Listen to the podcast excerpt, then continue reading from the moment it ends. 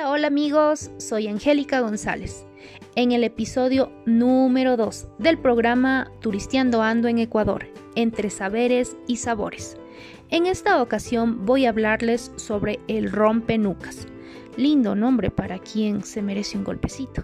Pero no, no amigos, este episodio, así como todos, tendrá por objetivo detallar datos curiosos de la cocina tradicional del Ecuador. Bueno, como les estaba diciendo, hoy les hablaré acerca del rompenucas, conocido entre los ecuatorianos por una tradición gastronómica que conlleva más de un siglo de historia, pues los jugos con hielo de sabor dulce del chimborazo son la tradición ancestral gastronómica de Riobamba. Sí, señores, de la ciudad de Riobamba, ubicada al norte de la provincia de Chimborazo en el centro del Ecuador. Y aquí, en esta localidad, ustedes podrán encontrar varios mercados municipales y en su interior pequeños kioscos de refresco que llaman la atención por tener licuadoras multicolores que representan a la variedad de los jugos. Por ejemplo, el rojo a la mora, el verde por el batido de alfalfa, el blanco del coco o el rojizo al tomate de árbol, entre otros.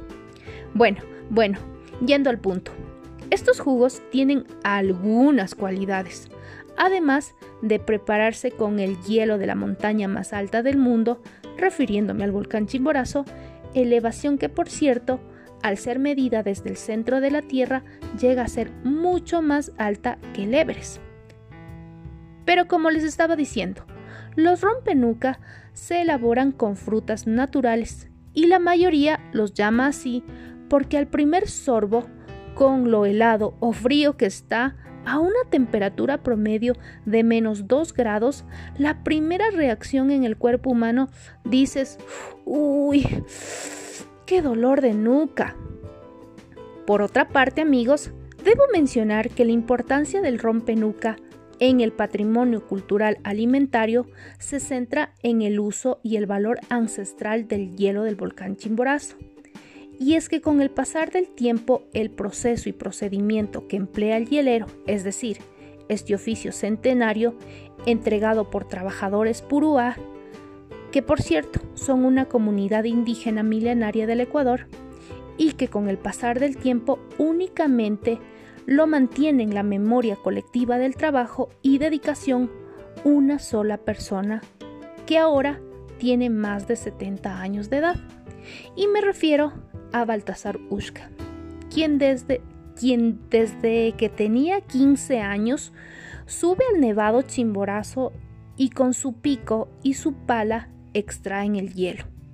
Y ahora, cuando logra tener una entrevista, tú puedes ver cómo ha pasado el tiempo y a través de sus manos y su rostro ya envejecido, logras identificar la fortaleza física y espiritual que demanda el rasu surcuna, que en español se refiere a la extracción del hielo, acción que requiere mucha fortaleza física.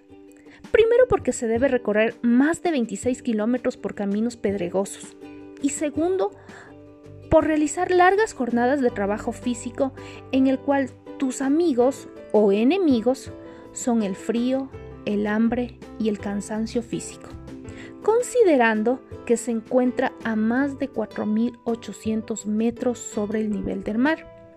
A eso hay que sumarle que únicamente se encuentra acompañado por sus tres burritos, un pico, una vara y un asadón.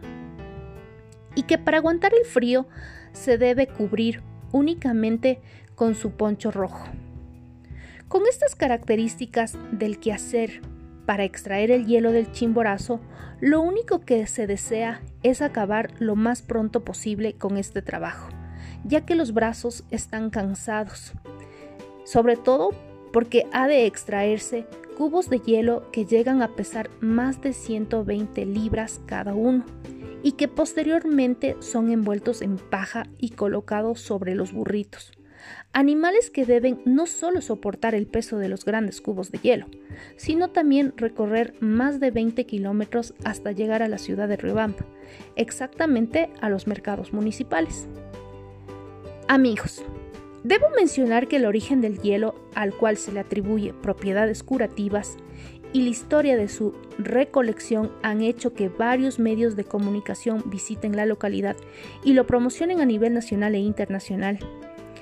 Estos hechos han permitido incluso que Rosy Almachi, la actual propietaria de esta idea y portadora de esta tradición, que comenzó con su bisabuela, la señora Luz María Cabeza, en realidad identifiquen a este emprendimiento como una oportunidad más para valorar el trabajo y los oficios que se encuentran por desaparecer.